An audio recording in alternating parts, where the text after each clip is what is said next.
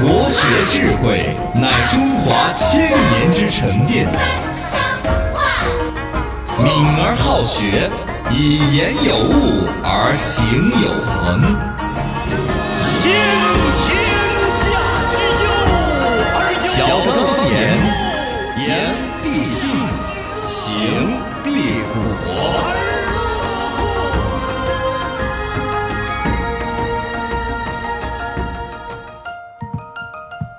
欢迎各位锁定小刚方言，大家好，我是八零后小刚刚。我。是九零后小超超，我是零零后小江江，这两天的天气倒是嗯。就是哈儿冷哈儿热，但这周末成都是很热的。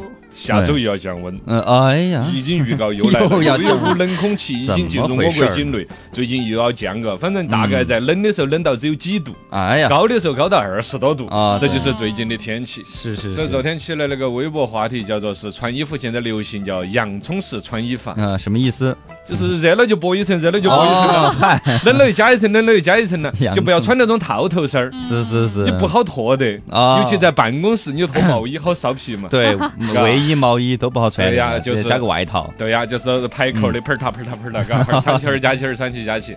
是的，哎呀，不管你是春捂秋冻，还是自己掌握这个节奏，反正气温最近的变化还真的是健康第一，嘎。对，包括最近的流感，这个大家都要注意到哈。啊，这个甲流已经开始学生娃儿有了，哦。一个班出个四五个，跟到那个班上课就有点儿焦心了。哦，万一是发的上，而且传染率也比较高。对，症状跟新冠有点像，但是它嗯好像不影响味觉，新冠要影响哦味觉。嘛，对，哦，这个就是大家平时防护到啊。呃，然后还在提倡打那个疫苗。嗯，现在打流行跟疫苗，宣打来不及了吧？流感疫苗，呃，不晓得来问下医生。它还是要好多天形成抗体啊，现打是已经不当顶事了。不过呢嗯，有这样子警醒都来早点打，嘎。哦，随时注意到症状，有对没得？对的。哎呀，希望大家健康好心情。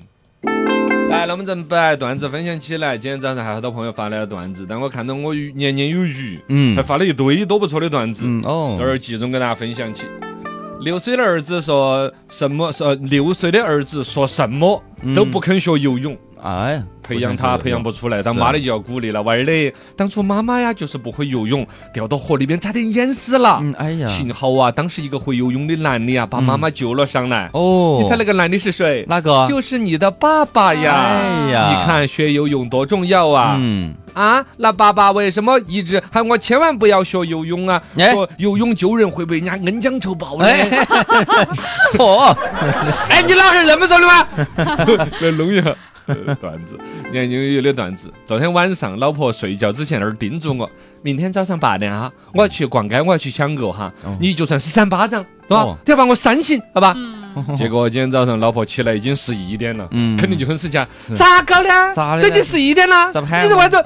赶紧把我删醒了嘛！啊我赶紧就解释了，呃，不好意思，我都我删了，啊啊下手太重了，你刚才是又昏迷了三个小时，哎，这是平时积累了多大仇多大怨呢？你喊我删醒了嘛，我就告了一下，有点安逸。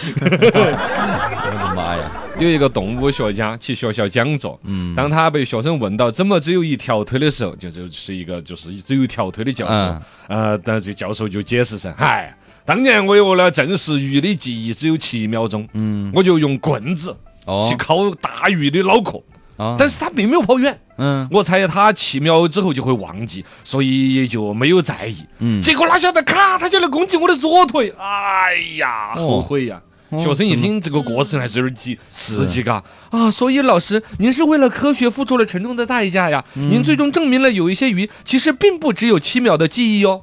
嗯呃，不是的，我主要当时证明了鳄鱼不是的鱼，你你你还就鳄鱼，就不止七秒，而且跑得飞快。哎最后一个年年有余的段子，有一次发工资了，看见路边有个乞丐很可怜，随手偷儿就给了两块钱。嗯下午去银行存钱的时候，哦在银行又遇见了这个乞丐，啊，他在存五千，我在存一千。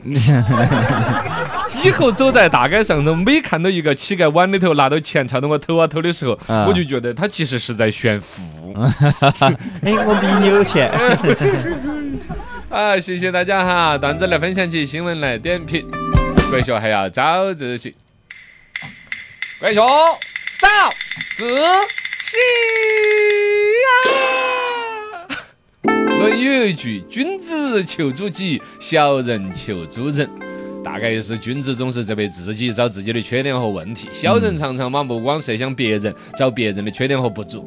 对，因为来，《论语》啊这些动不动就是君子小人上纲上线的，嗯。其实你们说不准每个人都是小人，多少都有点双标，是的多少都自己的时候是情有可原，别人的时候就罪不可赦。对，他们做不到君子。唯一有做的时候呢，就每个人可能都有君子的一面，都有小人的一面，调节到自己，多去注意到自己的一些缺点吧，嘎。嗯，对，呃，还有呢，他有时候其实会上升到一些心理问题，嗯，就是某种心理疾病呢、思维惯性呢，会导致你可能就下意识的爱在别人上找原因，这是一种人格可以分析出来嗯，对可以诱导自己去调整的。对，如果实在你要是自己都感觉到有这种倾向了，经常找别人的原因，凡事都说是别人的过错，其实可以把这句《论语》写在桌子上，随时警醒自己。对，想下自身的哎问题啊。能改一点就是一点，嗯慢慢的就优化到起。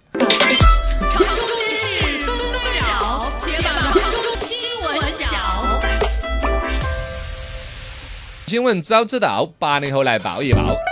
成都基地的大熊猫的数量三十年来增长了十二倍了。嗯首先呢，这个是熊猫基地，不是指的所有的熊猫。二一个呢，最近不是开两会嘛？对我们这个成都熊猫繁育基地的副主任侯主任就直接过去了，也是人大代表。哦然后在两会上面呢，带一个熊猫的模型，哇，走到哪儿，全国的委员代表些都是点赞啦、喜欢啦、围到来了。对，然后呢，其中就汇报到了我们熊猫基地这个工作，最近三十年时间，熊猫基地的熊猫啦是增长了十二倍。嗯，二一个呢，因为我们老爱说四川人人手一只熊猫儿，四川人看熊猫儿，说实话看得不稀奇了，至少不稀奇了。是是是下意识的总觉得我们熊猫儿多得很，多得很以至于我们餐饮协会有段时间都跃跃哎欲试。，关你们啥事？到目前为止还根本不是得。结果后来侯主任儿一汇报说，熊猫儿基地总共熊猫儿这三十年努力下来，拢共也才二百三十七只。哦，还是保啊保护动物，人手一只这个事情，侯主任要努力呀！你这 好久才可以达标。哎呀，努力共同努力嘛。昨天我也199啊你说嗯，我是昨天我也去了哈那个熊猫基地。哦，我以为我是你也 去两回了。嘿，昨天是活了三十岁第一次去熊猫基地。哦对，昨天去了一下，确实人好多呀，宝多。啊特别是还有个网红熊猫花花嘛，哦，对对对对，最近那个很上新闻。对，过来过来，对对，过过来过来的，都以为他叫过来，外省人都以为他叫过来。因为四川四川人人，哦，都得喊过来过来。四川人可以可以。对，那花花那边人爆多，但是他没有出来营业。然后看了一下，啊确实熊猫都太可爱了啊建议大家可以去玩一玩。本身这个东西从旅游上面绝对是一个金字招牌。从嗯国际友谊来说，你看这世界各国，嘎，对到处去散播我们的友谊，这是我们四川人的骄傲和努力。这里头，但是最终我觉得还是出乎我意料。嗯，呃，从原来一九九四年十八只繁育到现在，翻了十多倍，也就二百三十七只。啊，真的还是不多，嘎。嗯但是这熊猫儿基地里头，对，外头山顶上还有一些野的，哦，野的我数了一下，一千八百六十四只。嗯啊，我数了一下啊，是呃昨天晚夜半去数的。对对对，而且还有一个数据哈，就是你晓得熊猫最多的一个熊猫基地是在哪儿不？哪儿呢？呃，避风峡，重庆，重庆在重庆呀。21跑哪儿去了？嘿，二十一只，现有哈，总共二十。哦，你说一个动物园儿？哦，一个动物园对，一个熊猫基地动物园儿里头，哦重庆的还比我们多，可能嘛，就是我们借过去的吧？肯定噻。不见得，不见得。哦熊猫儿是那样子，陕西也有，哦整个大巴山到脉野生的熊猫儿有很多，然后也都有我们把技术，大概就是把四川话教他们嘛，他们就会了。哎呀看熊猫，早知道。九零后来报一报，成都露营热度全国第一，这是经过了美团一个数据显示哈，近两周呢露营的搜索量比同比上升了百分之四百五，让成都的露营热热度呢在全国是第一名的。因为我们公园儿城市本身呢，还要来大家休闲的生活，嘎。哦呃，对疫。情期间我们就开始把这那儿耍通了，嘎。对对对，特别是上周末就这这两天，嗯，太阳大的时候，哪个草坪都有那种露营的，嗯 真是随便对走哪个草坪都。我去那个熊猫基地也是，我没有去他停车场，我就拐了个弯儿，他停车场旁边有个大草地，嗯。车就随便停，停在那儿就不用给停车费。罗半仙冒昧的在这儿掐指一算，你们觉得这一次露营峰会火好多年？呃，好多年啊，对呀，也就今年火了，前两年火了，嗯。前两年疫情的时候疫情的时候不能转商场，啊。所以就往草坪上耍。是啊。然后现在的这个风延续下来，春光灿烂的时候去露个营，我觉得还是会持续的，不是火嘛，反正大家就越常态只有这个习惯，一出太阳就想着要去露个嘎营，啊。也对，也对。但 我觉得应该会很快就不那么你想嘛，大家都都只买了要商场慢慢的走，比如疫情这个阴霾过去了，转商场了，商场还是更安逸。我跟你讲，草坪上头啊，花钱的嘛。对呀，草坪不花钱，我已经花钱买了帐篷了，我为啥子不用呢？天幕帐篷这些因为当年二零零八年的时候，人手有一个帐篷。啊到地震的时候的帐篷也是只耍了一两年，那之后迅速的不耍了。其中就包括草坪上，反正露营是人家看到安逸，嗯拍照发朋友圈很高级，其实体感不好。麻烦的很高。麻烦，嗯然后呢，浑身滚起草草啊、虫虫儿啦，然后一家人哈儿热了，哈儿冷了，哈儿下雨了呀，嗯都要看季节还是。呃，反正是组织的时候很兴奋，哦实际耍的时候磨皮擦痒的，这是我的感觉。睡帐篷是肯定不安逸的。啊，是嘛，来嘛，早知道？零零后来报一报，成都人最爱吃的春菜是哪样？这个成都农产品中心，嗯，最近就获取了一个数据啊，就是一月到五月，成都排名第一的这个销量就是蒜苔，蒜第二是蒜头儿哦，笋子、春笋，第第三是折耳根，第四是个香椿，第五是胡豆儿。这个里头一到五月份有个问题，乡村比如一月份跟你们啊就没得的嘛。嗯蒜头儿现在已经是大棚蔬菜，一年四季都有，所以这个数据哦不具有实就从餐饮协会的老师眼中一眼就看出来不具有实际意义。它并不是说一个喜爱指数，它是产的季节就是这样子的，春叶儿今儿才出来。嗯，哦，蒜头儿一年四季都有。对，哦，对。嗯，一到五月份是卖的最多的。要不哦，嗯对了，嘎，恭喜我是餐饮协会的。仰观宇宙之大，俯察品类之盛，所以游目骋怀，足以极视听之娱。看稀奇，尽可乐也。稀奇稀奇，真稀奇！人脸识别要跑到车面前去。呃，小鹏其实出来算是一个负面新闻，不过呢，及时出来了，道了歉，做了个解释。不过那画面还是有点搞怪，就是了。，太稀奇大概。是小鹏汽车里头有个应用程序 A P P，最近更新了一下，哦一更新呢就触达了这个小鹏汽车的啥子安全什么什么风险呢，反正要人脸识别哈确保你是车主。嗯结果他调用的摄像头是那个车前轮儿那个 拐起的地方那个摄像头儿，人要 他们调侃的说，那当你车主还要跪一下才行嘛，就不你要么就跪下，要么你就跟我摄像的蹲在那儿，不然那个摄像头儿识别不到你，你就用不了这个它车底底的摄像头的。啊，其实后来人家说小鹏那个车子十几个摄像头的嘛，嗯，咋会非要调那个地方的呢？它就就是按理说应该是室内的摄像头嘛，就是车内摄像头啊。但这个小鹏它是分级别的嘛，哦是最盖板的，就是乞丐的盖板的，就是没得摄像头儿里头。没得摄像头，所以要跪在那儿嘛。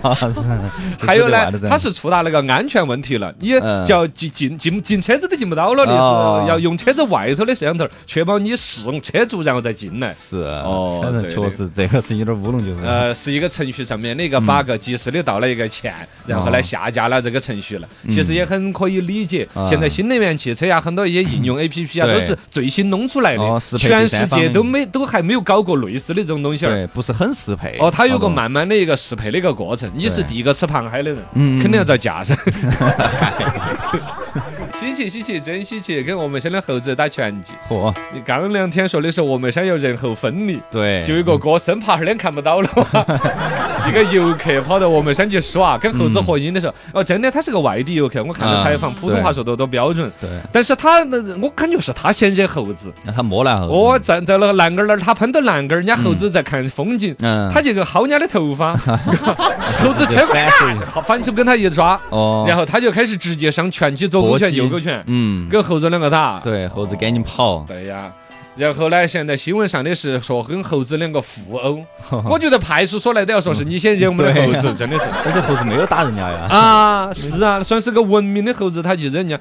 我觉得是这个人游客有点儿嗯，故太意在要捞什么之类的。对，太而心急了。不过呢，他也有一个解释，他说的是哦，我肯定这个不对，大家不要模仿。啊打猴子呢，我也没有打，只是吓唬他们一下，有点儿这个感觉。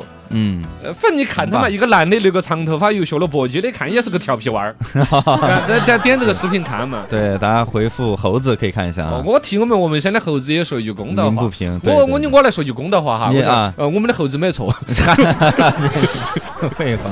拉偏架有点儿。欢迎大家继续来互动起微信、微博、抖音都讲。罗小刚刚好，来看我们互动的一些朋友哈，先前说的露营，如愿说的是露营一直就没搞懂。啊，有太阳的时候要遮到，要太阳啊要出去，夏天太晒了，打起来都遭不住晒啊，冬天底下又有风还冷，到底晒还是不晒太阳呢？你就春天和秋天去噻。其实呃一个春秋天肯定是最佳，二一个呢其实就是要那种自由出入，哦像烘点太阳，甚至是脚板心晒的太阳，嗯，脑壳多带阴凉。哦，有那种感觉噻，嘎。对呃，露营本身是健康的，积极不错的。嗯只是我觉得说呢，好多人呃新鲜了一阵之后会嫌麻烦。觉得麻烦，哦确实有点儿就是。来，段子跟大家分享，莎莎这个名字听起来应该是个女听众噻，嘎。嗯咋子呢？但她发了个这个段子，她说老公跟老婆在那儿聊天，老公就说老婆，刚才有人骂我是瓜娃子，骂你是瓜娃子，那你把他骂回去没得呢？啊，嗯，没有。哈，那你平常时候不是跟我那么凶的嘛？我骂你一句，你要还十句。哈，现在外头的人还说你两句，哦，你枪都不开了，你是个骂回去噻？你骂他是瓜娃子噻？你骂他全家都是瓜娃子噻？是哪个骂了你了嘛？嗯，我老丈人。哈，瓜娃子，瓜娃子，你老丈人才是瓜娃子，你老丈人才是。哎哎哎哎，我老丈人是你老汉儿的嘛？没反应过来。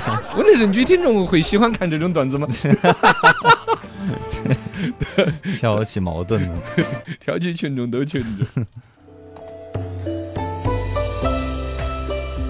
横看成岭侧成峰，反几新闻各不同，深度新闻入木三分。深度新闻入木三分，喝到全新酒，你看我的深度有好深。来，入木三分说一个，现在越来越多的年轻人选择体力劳动，这是一个好事儿还是一个坏事儿？这是否可以持续？反正首先来说哈，年轻人读个大学出来之后找个体力活儿，其实大家不是很接受的。是世俗的眼光都觉得坐办公室啊、脑力劳动啊，是代表未来的。年纪轻轻了，包括现在我们说送外卖呀、送快递呀，对，其实都担心说吃青春饭，到时候上了年纪怎么办？嗯有没有自己的事业和成长之类的？但是相反的是，一部分年轻人确实刚出来这个工作的时候，会在外卖呀、快递方面去体力活，换一个时间，然后成长。但是另外一些已经有工作经验了，工作了好多年了，甚至是大厂啊、什么呃啊头条公司上班的呀，辞了职专门干体力活。哎，主动选择离开写字楼，离开格子间，干起了体力活这里边就有各类大厂的员工，写字楼的白领，选择到路边去摆摊儿啦，送外卖呀，开小店啦，做超市的理货员、售货员呐，嗯等等等等等。入木三分，第一分。呃，这个事儿呢，反正聊一下可以，我嗯觉得谈不上提倡，也谈不上反对，我先定个性，哦免得有人觉得我们又提倡什么。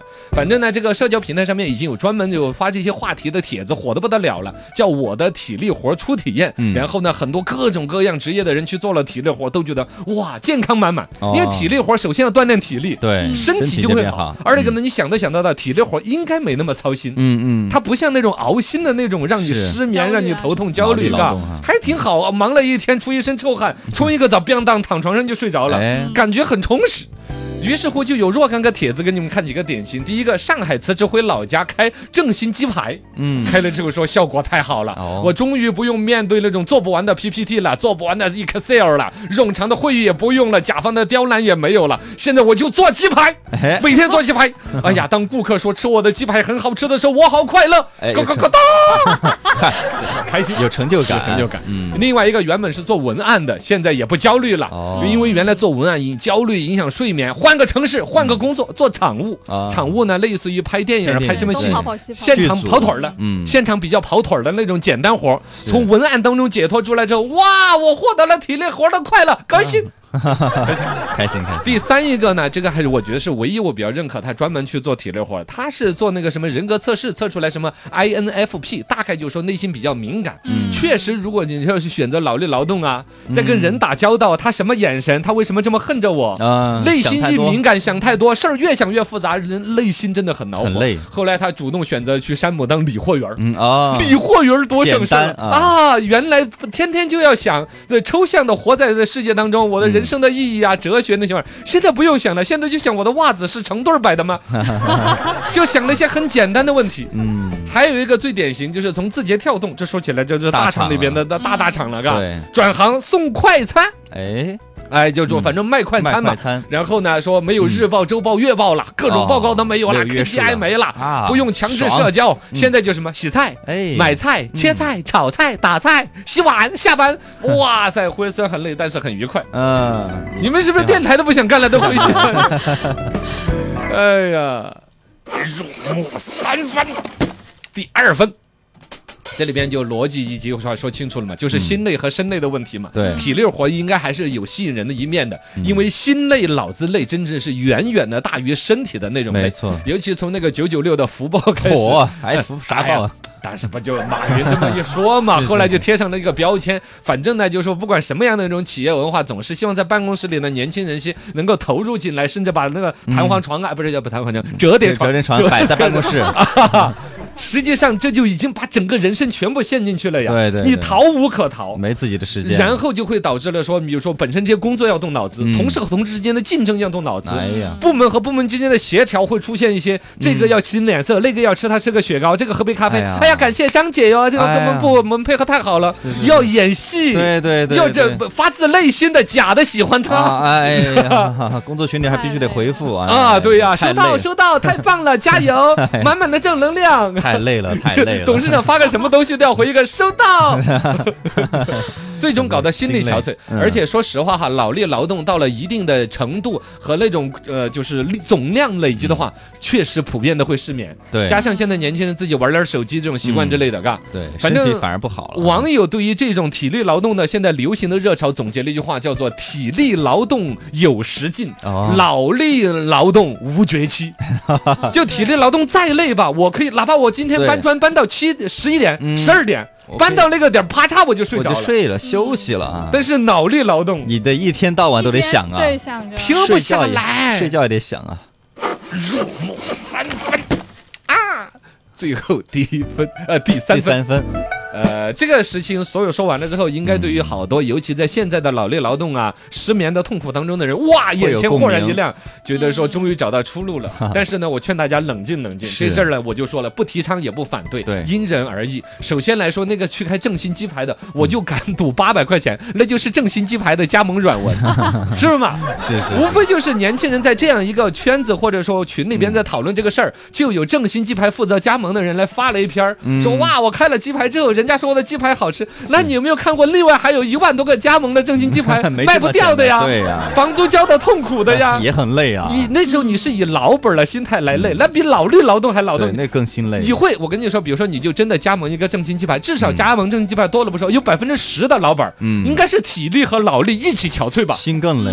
对呀、对你找铺子什么的，啊，就是房租、哦水电气，有个员工又要辞职啊了，还然后有个这个顾客又吃到里边有个鸡毛来啥的，哎是吗很累的，很累的。哦，更累。嗯新鲜劲儿过去了之后，就是就算那一篇不是一个加盟软文，是一个正常加盟的人，我都敢赌，嗯他最多加盟半年，新鲜劲儿过去之后，肯定还是会觉得痛苦的，有他的烦恼的。嗯，是的，这里边我唯一赞同的就是特定的人格可能设定了特定的工作。嗯原来所有人都简单的往办公室跑，往写字楼整，要当白领。嗯，甚至一些野外作业啊，一些高技术含量的蓝领都没人搞，那个确实不妥。现在国家也在提倡蓝领的劳动力的缺口比较大，社会就业的观念也要更丰富和全面。对包括现在就业里边蓝领的那个什么技术方面也有本科，嗯都是这种提倡，是是吗？而且我觉得这种趋势发展下去，才是我们一直提倡的说，社会的岗位就不分高低贵贱。嗯合适你的就是最好的，而且真的说三百六十行，行行出状元就包括那些欧美很发达的国家的后面，嗯什么大教授的儿子在开大巴车，哦，开大卡车